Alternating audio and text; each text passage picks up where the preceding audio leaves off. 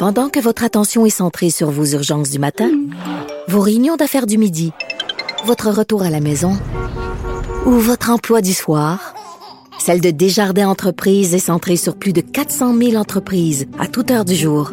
Grâce à notre connaissance des secteurs d'activité et à notre accompagnement spécialisé, nous aidons les entrepreneurs à relever chaque défi pour qu'ils puissent rester centrés sur ce qui compte, le développement de leur entreprise.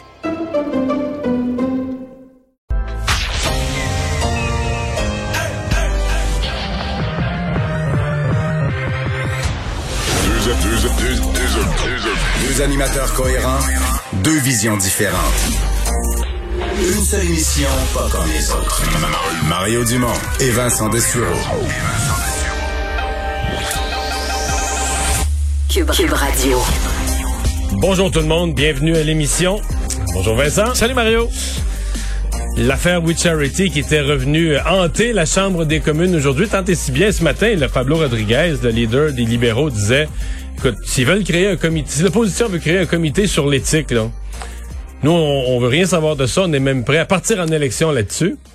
Le bloc avait appuyé la position des conservateurs avec toute la pression reposée sur Jack Metzing qui vient de parler. Oui, et euh, je peux annoncer. Qu'on part en élection? Je peux annoncer aux Canadiens qu'on n'ira pas en élection. Ben voyons. Euh, oui, et c'est tout simplement parce que Jack Metzing a expliqué que euh, euh, il laissera pas à Justin Trudeau là la possibilité de partir en élection pour une simple commission.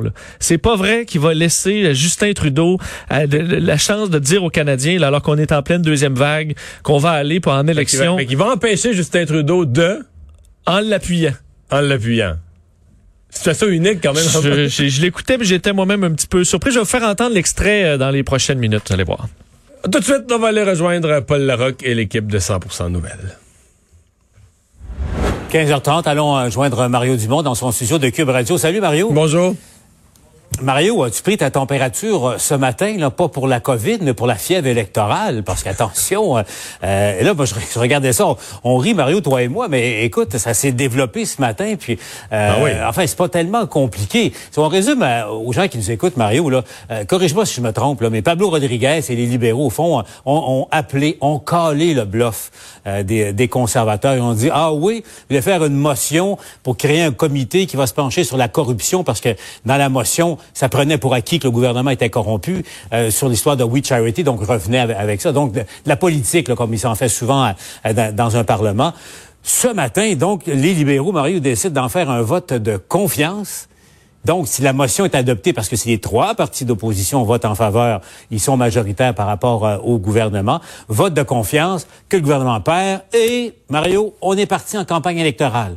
Sauf que là, la fièvre vient de baisser considérablement.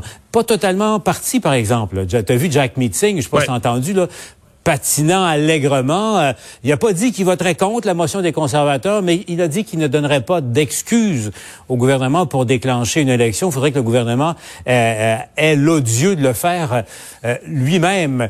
Donc, on est on est venu prêt, Mario, quand même, même si le danger n'est pas tout à fait écarté. Disons que l'indice d'inflammabilité est moins élevé qu'il était il y a quelques minutes. Oui, clairement. Euh, c'est assez humoristique quand même euh, ce que dit Jack Metzing. Il dit je ne donnerai pas à Justin Trudeau la chance de partir en élection, ça.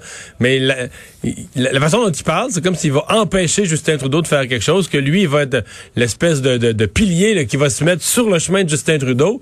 Mais la façon dont il va faire ça, c'est en l'appuyant. En fait, il y a peut-être une, il y a peut-être un sauf-conduit, c'est-à-dire qu'il n'est pas impossible que le NPD fasse ce qui a déjà été fait dans le passé, où un parti d'opposition euh, va voter un député, va envoyer un porte-parole, exprimer par exemple son appui à l'émotion, dire on est d'accord, mais t'envoies pas l'ensemble du caucus. Ce faisant, tu n'as pas le nombre et ce faisant, le gouvernement, même s'il est minoritaire, gagne son vote. Donc, ce qui permettrait au NPD de dire, ben nous, sur le plan des principes, on n'était pas contre ce comité sur la sur l'éthique parce que on a envoyé notre porte-parole voter en faveur, mais on n'a pas pas renversé le gouvernement, donc on n'a pas plongé le Canada en élection. Bon, euh, je pense qu'il y a quelque chose qu'il faut noter de toute façon. Bon, le NPD, ils veulent pas d'élection sous aucune considération. Je pense que l'ensemble des Canadiens, Marc, veulent pas d'élection en pleine pandémie. Mais dans le cas Je du pense NPD. que tu as raison, Mario. Ouais, mais dans le cas du NPD, on veut vraiment pas d'élection. Les sondages, les finances du parti, l'ensemble de l'œuvre, là, on a perdu beaucoup de plumes à la dernière élection générale et on ne sent pas que s'il y avait une autre élection, on en gagnerait. Au contraire. Et je pense qu'ils ont peur que Justin Trudeau leur, euh, leur siphonne là, ce qui leur reste d'appui. Ouais. Ou la, la nouvelle chef du Parti vert, il ne faut pas les mésestimer parce Mhm. que euh, il y a une rivalité dans l'Ouest, surtout entre les Verts et, le, le NPD également. Donc, on, on verra là au cours euh, des prochaines heures, mais disons que euh, depuis quelques minutes, la fièvre a, a beaucoup baissé, euh, baissé du côté euh, des élections. Mario, on- il faut se parler hein, encore aujourd'hui euh, de ce qui se passe à l'Université d'Ottawa, le, le choc euh, des principes qui sont en cause. Et là, ça prend une toute autre dimension. Tu as vu à, à Québec, là, le premier ministre du Québec là, qui parle d'un- d'un dérapage inacceptable en, condamnant euh, euh, le, le recteur et la direction de l'Université d'Ottawa qui, on le rappelle, a suspendu cette enseignante euh, qui, a, qui a décidé de tenir un, débat et de faire une réflexion en classe sur l'utilisation du, du mot qui commence par N, the N-word. Euh, elle est dénoncée, je le rappelle pour ceux qui, qui n'ont pas suivi l'histoire, elle a été dénoncée par des étudiants militants qui l'ont littéralement lynché sur les médias sociaux. La, la direction de l'université a suspendu la prof pendant deux semaines. Il y a 600 de ses collègues là, qui ont écrit une lettre pour, pour la défendre. Ça met, Mario, en cause toute la, la liberté académique, la liberté de parole et de, et de réflexion, en tout cas dans le cadre d'une université. Dernier en ligne qui vient de commenter, je sais pas si tu l'as entendu, Jack Meeting, lui, qui est tout à fait d'accord pour les sanctions et qui dit que euh, une enseignante, peu importe son but et le cadre dans lequel ça, se tenait cette euh, discussion-là, euh, n'a pas à tenir des mots racistes comme comme dit N-word. Décidément, il y a tout un clivage, Mario. Ouais, mais tout se tient là, c'est la c'est la tyrannie d'une certaine extrême gauche euh, qui euh, c'est une des façons de ne plus débattre des points de vue, c'est d'empêcher même que des euh, que que, que le- le- la, chose puisse être débattue. Et je comprends moi qu'il y y a un certain nombre de mots euh, qui peuvent plus être utilisés pour désigner des gens, les attaquer, s'adresser à eux. Ce serait un outrage épouvantable qui mériterait congédiement. Maintenant. Si on étudie l'histoire, euh, si on étudie, euh, le, on, est à l'université, on réfléchit au passé, à la façon dont les choses ont évolué, dont le langage a évolué, on ne peut pas ne pas nommer ce qui a déjà, déjà existé si on veut le changer, si on veut le débattre, si on veut le comprendre, si on veut le réfléchir, si on veut le transformer. Euh, Makakoto, euh, je pense, euh, aujourd'hui, avait un propos très intéressant là-dessus. L'histoire ne s'analyse pas, ne, ne, ne s'écrit pas, ne se, ne se dissèque pas avec un effaceur. Il faut l'assumer, l'histoire, il faut la regarder. Et donc, euh, là, c'est, on est ailleurs. C'est le même mouvement qui vise évidemment à faire tomber des statuts, c'est de faire tout disparaître ce qui a euh, ce qui a existé. Et euh, bon, il y a un mouvement d'extrême gauche. euh, par contre, ce que je trouve bizarre quand même, c'est que là, à l'Assemblée nationale, tout le monde est embarqué là-dessus. Mais c'est pas d'hier, là. Euh, là, c'est parce que il semble que ça s'est un peu élargi comme débat. Des médias qui sont toujours très, très, très, très multiculturalistes, là, tout à coup, ont vu la gravité de la, de la censure. Mais, euh, je veux dire, moi, j'ai suivi des histoires comme ça à l'UCAM, à l'Université Concordia depuis des années. Des conférenciers refusés parce que des groupes d'extrême gauche, soit pour des raisons parce que ça touchait euh, la, théorie des genres, soit parce que ça touchait l'environnement, soit parce que ça touchait euh, les questions de, de, de racisme et poussé, poussé à l'extrême, euh, on, on interdisait la venue de conférenciers. On a vu, on a vu ça. Les questions religieuses aussi, beaucoup les extrémismes religieux. Et tous ces extrémistes-là, à plusieurs reprises, sur des campus universitaires québécois, ont été rois et maîtres. Là. Les, les, les, les gens de l'extrême gauche ont fait taire des gens. Donc c'est la façon ultime de, dans un débat, d'imposer son point de vue, c'est de dire mon, point de vue n'est même plus débattable. Les gens qui pensent pas comme moi, ils ont même pas le droit d'aller au lutrin parce que s'ils veulent se présenter au lutrin, ça va brasser, on va casser des vitres, euh, on va demander le départ de la personne, on va la condamner sur la place publique. Donc tu tues le débat. Et là tout à coup, ben là il y a un réveil. Donc euh, j'ai bien aimé la façon dont s'est exprimé Dominique Anglade, certainement une des celles qui a eu un Oui. propos affirmé. Elle s'est très bien exprimée. D'autres aussi. Mais euh, c'est bien qu'on soit allumé à ça. Faudra le voir dorénavant quand ça arrivera sur notre territoire au Québec, parce que là, c'est à Ottawa pour l'instant. Mais, mais en même temps, ça touche tout le monde. Et puis, Oui, tu oui. as vu dans les universités, tout le monde, tout le monde en parle. Et puis, tu sais, le, le, le N-word, le, le- le mot qui commence par N, euh, tu sais, il faut comprendre la, la- la portée historique de ce que c'est. On le rappelle, ce sont les maîtres blancs qui utilisaient ce mot-là pour qualifier leurs esclaves, qui étaient des êtres humains, mais ils appelaient comme ça. Et là, au fil du temps, les, les Afro-Américains, parce que ça vient de là, on, se sont réappropriés le mot, l'utilisent entre eux. Mais attention, quand tu es blanc et tu l'utilises, c'est une autre portée. Absolument. Mais la prof en question, la prof en c'est ça, mais la prof euh, amenait ses étudiants à réfléchir justement À ça. au fait que les, à ça, les Noirs se sont réappropriés le mot pour un peu exorciser, si on veut, ce, ce passé terrible. Et puis c'est sûr, les Blancs, quand tu l'utilises, il faut que tu fasses très, très attention. Mais elle, dans une démarche de réflexion et, et académique, utilise le mot et là, elle se fait lyncher sur la place publique. Mario, euh, dans quel monde vivons-nous?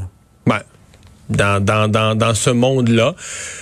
Mais c'est pas euh, c'est pas fini. Euh, c'est c'est quand même curieux que tout ça arrive comme discussion ici. Alors qu'en France, euh, il y a quelques jours, il y a un enseignant, et on en sait de plus en plus là, sur tout le complot qu'il y a eu avant, euh, un père d'étudiants qui l'avait ciblé, mais pour des raisons d'extrémisme religieux. On n'a pas aimé euh, ce qu'il a dit. Dans ce cas-là, on n'a pas essayé d'obtenir par la direction de l'université son congédiement, mais on l'a décapité. Manu Mili- Militari, on a décapité euh, l'homme en question.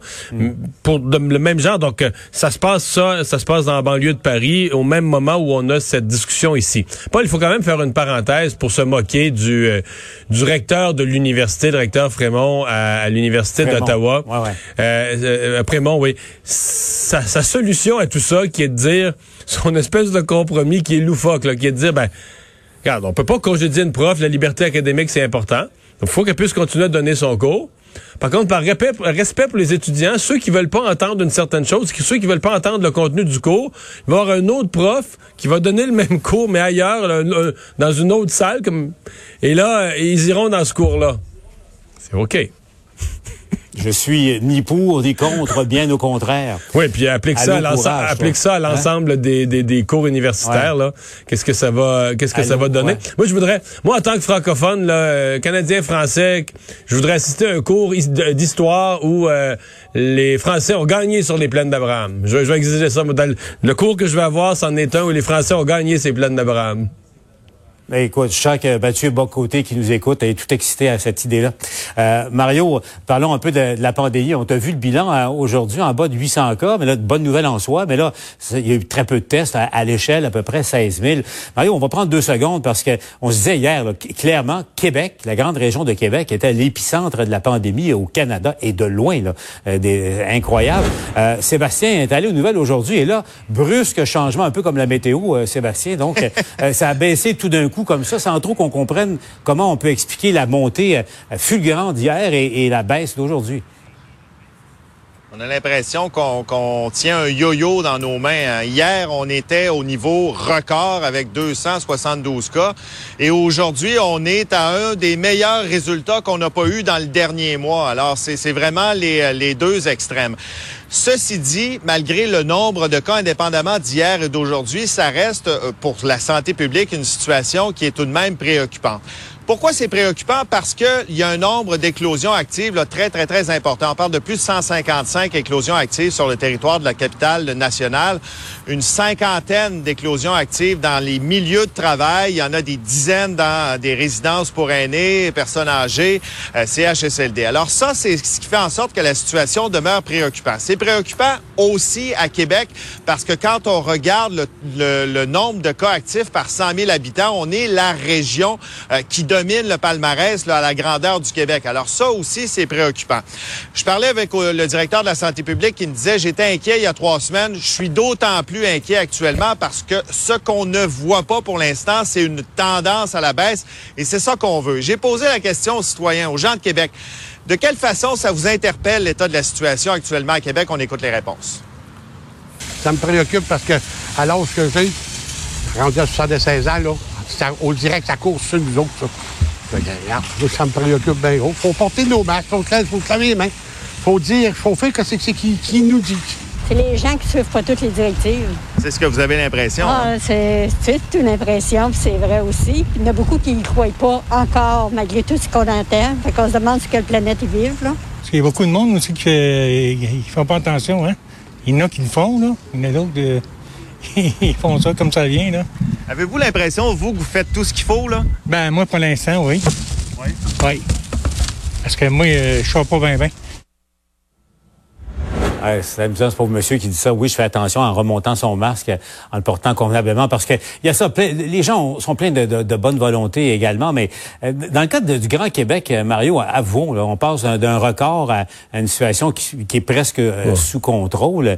Euh, au fond, c'est c'est presque bipolaire comme comportement. hein. Ouais, mais en statistique, faut quand même faire attention. faut rarement prendre des statistiques d'un seul jour. Il peut y avoir une foule de facteurs. Ça peut être juste le hasard. Ça peut être aussi parce qu'il y a eu une grosse clinique de tests où on a testé plus. Donc, il faut regarder les chiffres sur 5-6 jours. Euh, même le ministre Dubé il étale ça sur 7 jours. On fait une moyenne linéaire sur 7 jours.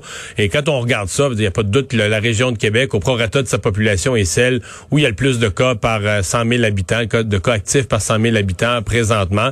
Euh, le nombre d'éclosions aussi est préoccupant. D'ailleurs, là-dessus, je mets euh, je mets ça en caractère gras. Les milieux de travail. J'ai l'impression on a surveillé à un certain point les bars, mais euh, je serais pas surpris, moi, si j'étais au gouvernement, là, je donnerais des mandats à la CNE, SST dans plusieurs régions. Euh, dans les lieux où, qui restent actifs, là, où les gens continuent de sortir et de se voir, il y a les milieux de travail. Et présentement, bon, évidemment, les, foyers de personnes âgées, on fait le plus possible, on fait attention. Il y a malgré tout des éclosions, mais les éclosions qui semblent les plus fréquentes, les plus susceptibles de créer de la propagation présentement, elles sont dans les milieux de travail.